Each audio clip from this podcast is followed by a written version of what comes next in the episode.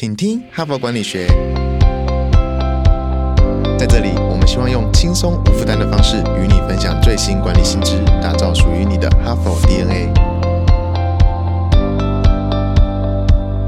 我是节目主持人杨玛丽 Mary。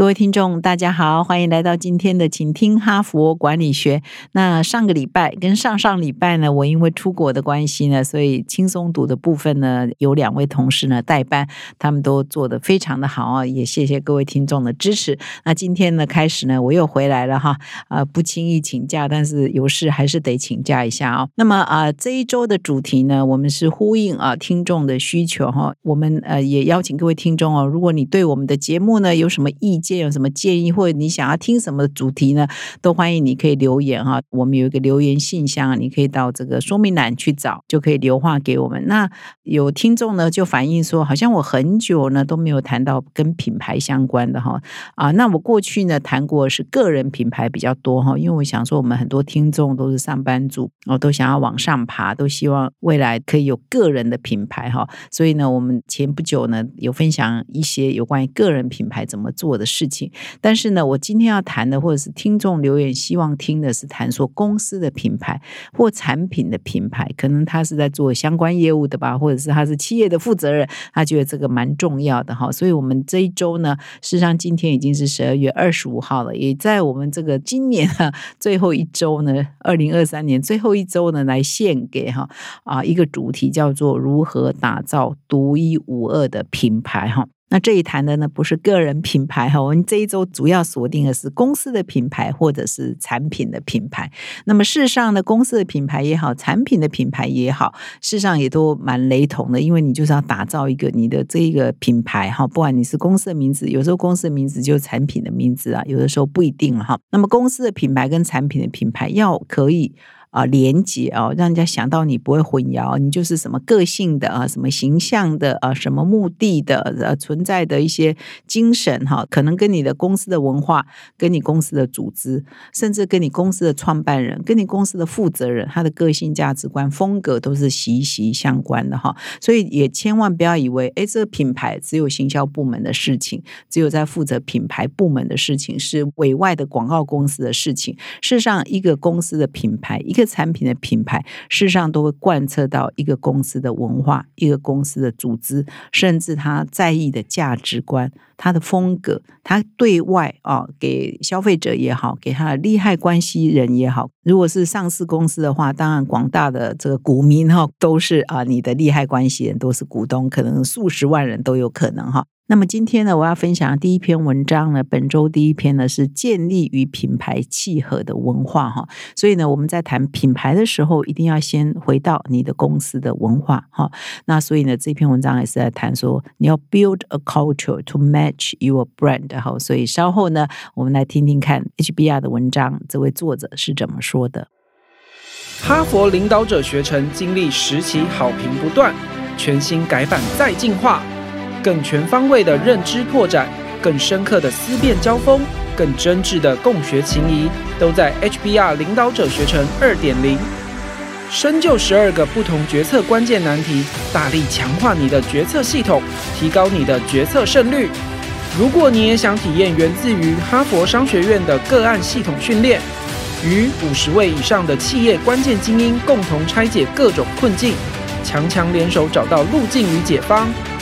席次进入最后倒数，立即点击说明栏链接，抢占席次早鸟七五折优惠。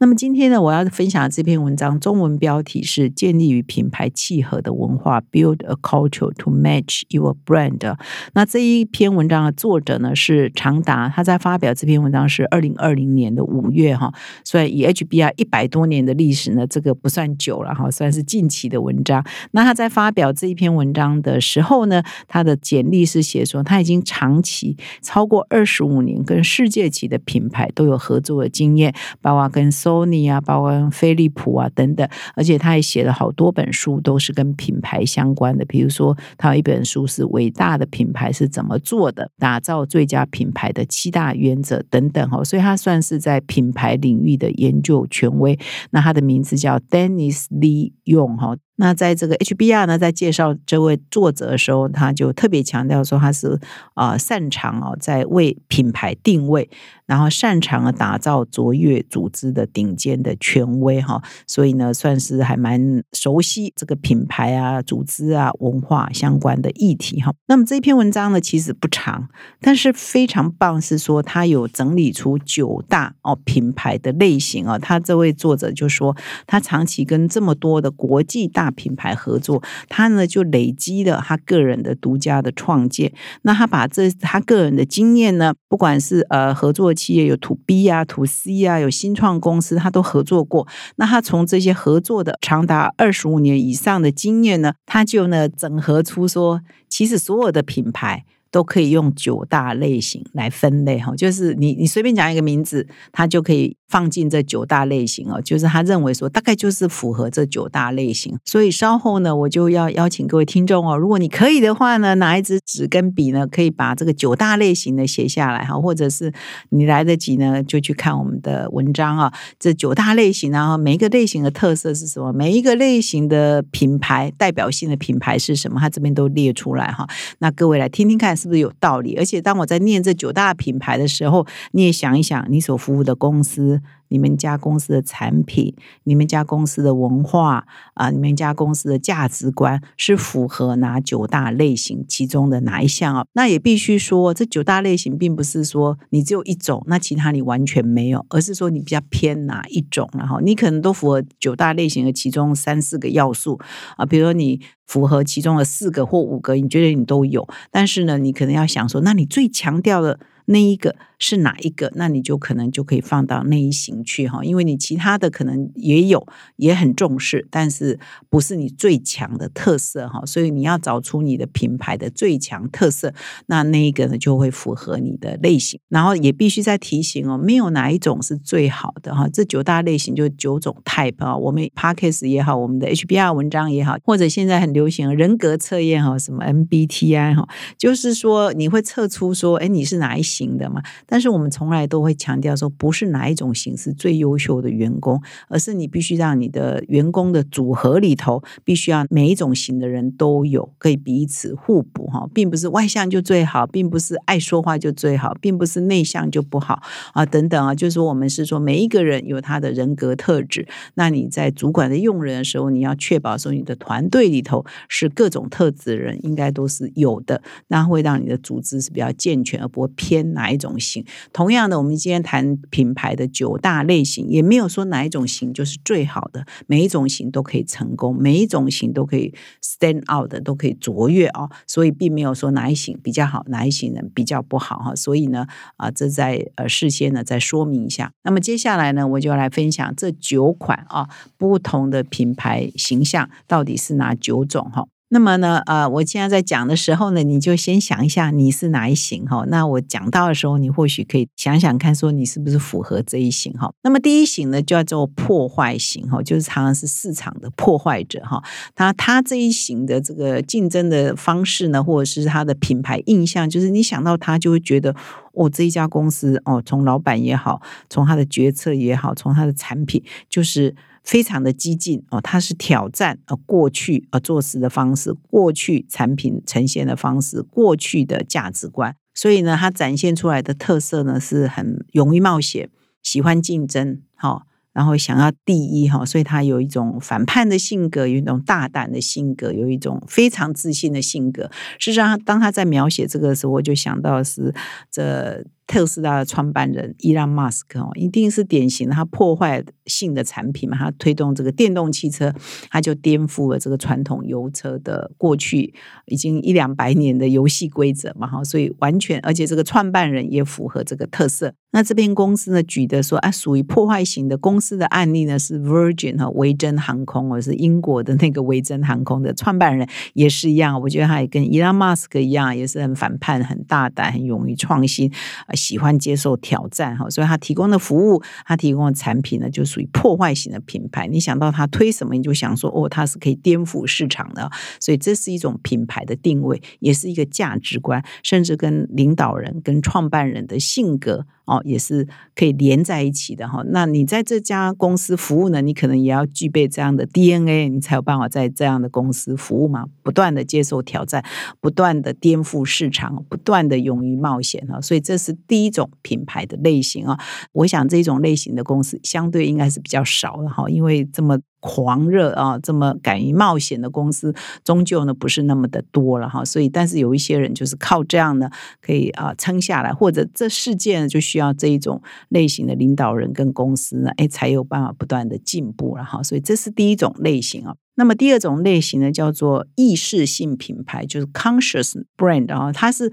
诉诸于啊消费者的认同的，觉得我这家公司是好的，我的产品对社会是好的，对环境是好的哈，所以它的使命感是很强，它用使命感来吸引它的消费者，而在里面工作人呢，也是有高度的对人类社会或对环境的使命感，所以它的目的呢是哎一种使命感来激励哦。那么过去呢，呃，我常常分享有一篇文章，是让 HBR 上也常常报道这一家公司，叫 Patagonia，它是全世界蛮大的一个呃户外用品跟服饰的品牌，在台湾的百货公司有些也都有专柜啊。Patagonia，那这一家公司呢，就是很注重环保，很注重生态。它从它的产品，从它的创办人。从他的组织的 DNA 就诉求说：“哎，我这家公司存在目的就是希望对环境是正面的，对地球是有正面贡献的。所以他的消费者或他的员工也是被这个理理念所吸引的哈。所以这是属于第二型叫意识性品牌哈。所以有可能你的公司就是属于这一型的哈。你的存在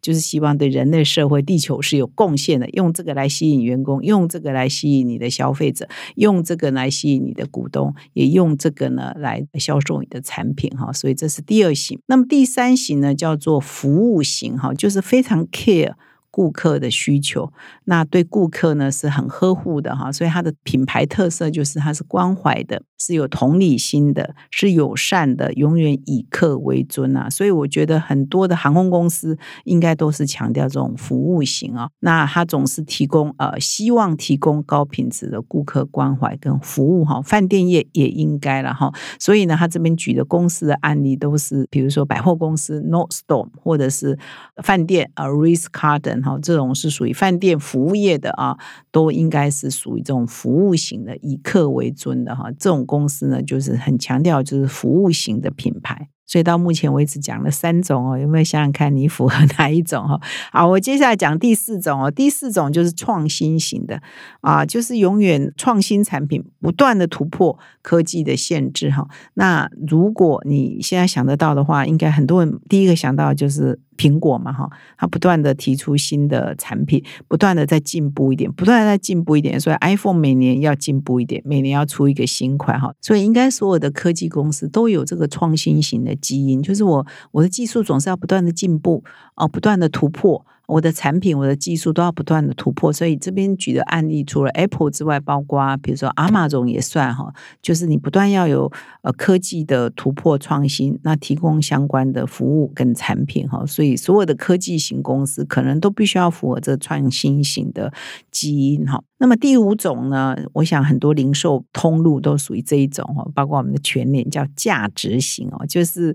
修个短袜了哈，就是呃，价格呢比较低，但是价值呢比较高，所以就比如说比较务实啊，比较实用啊，哈，比较低价呢，性价比比较高，就是属于价值型的品牌。所以这边他举的外国公司的案例是沃尔玛啦。IKEA 啦，Subway 都属于这种价值型的，就务实实用哈。那我们如果举台湾的品牌，可能我们会一下子想到可能是全脸哈，跟修个短袜的概念哈，就是呃实际啊，所以属于价值型。那么第六种呢，这边提到是绩效型哈，就是说 performance 很好，就是它性能呢。很好，很可靠，功能也很好，很精确。那我觉得这一种呃绩效型，这边举的例子很典型，就是比如说高档的豪车啊，比如说双 B 啊这种汽车品牌，就开这个车很安全。哦很有保障，万一出事故呢也是很有保障的哈。所以它是强调就性能，强调就是绩效。而我们啊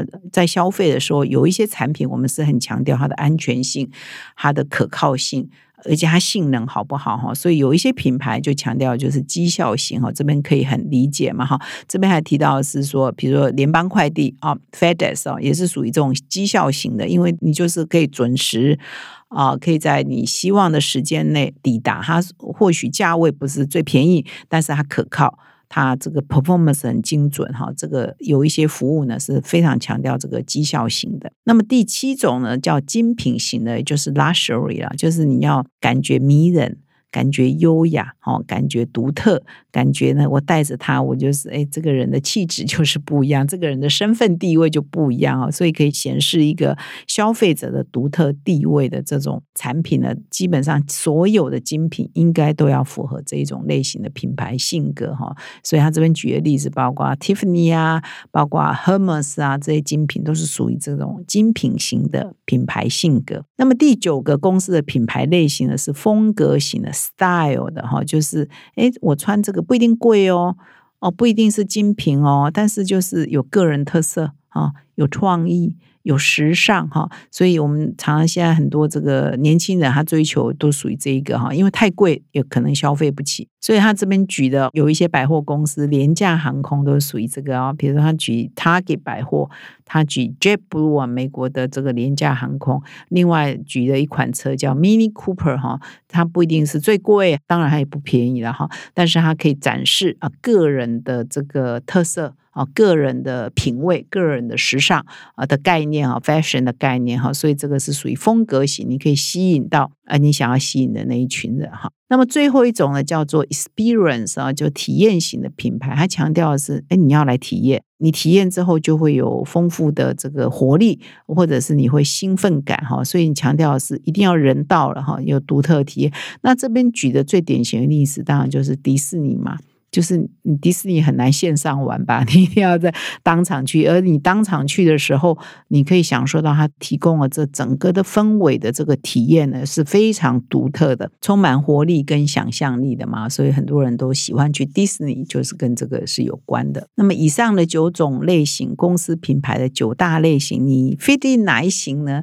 哦，我还是要强调说，你你不会说，哎，我是属于创新型，那就代表你不注重服务啊，不注重这。个个呃意识啊，就是你的企业目的或不注重绩效 performance 啊，而是说哪一型哦，哪一个元素是你可能 proportion 啊比例是最强调？你认为对你的品牌、对你的组织、对你的文化、对你的员工最应该强调是哪一个特质？你还是要 focus 嘛哈，所以你是最强调服务，还是你最强调意识，还是你最强调创新？你还是要选一个你最强调，然后当做你的。呃，本身的独特的核心的价值观啊，从里到外散发出这个品牌的呃影响力也好，或者是形象也好，那才可以成功的打造独一无二的品牌哦。那最后呢，还是要再提醒哦，以上九型没有哪一型是比较优于别型哦，每一型呢都可以有很棒的公司存在，非常棒的这个企业。文化存在哈，所以没有哪一型优于哪一型，每一型都很棒。只要你可以把这一型的最大特色做出来哈，所以呢，如果你还来不及，刚刚整个这个听的过程，帮你的公司找好你的定位的话，欢迎你再回听一下，或者到我们说明栏点击这篇文章来阅读呢。希望你都可以找到你的品牌类型、品牌定位。感谢你的收听，我们明天再相会。听完了本集的精彩内容，别错过更多实用的管理观点。感谢哈帕听友的热烈回响。现在到十二月底前订阅 HBR 一年，就有机会抽中星宇航空台北到东京商务舱来回机票。同时订阅纸本杂志加数位版一年，还可以获得两次抽奖机会。现在就开启说明栏连接，前往订阅成为 HBR 读者，阅读更多管理新知。开拓管理视野，让国际观点帮助您看得更广，走得更远。搭上星宇航空台北到东京商务舱的幸运儿，可能就是你。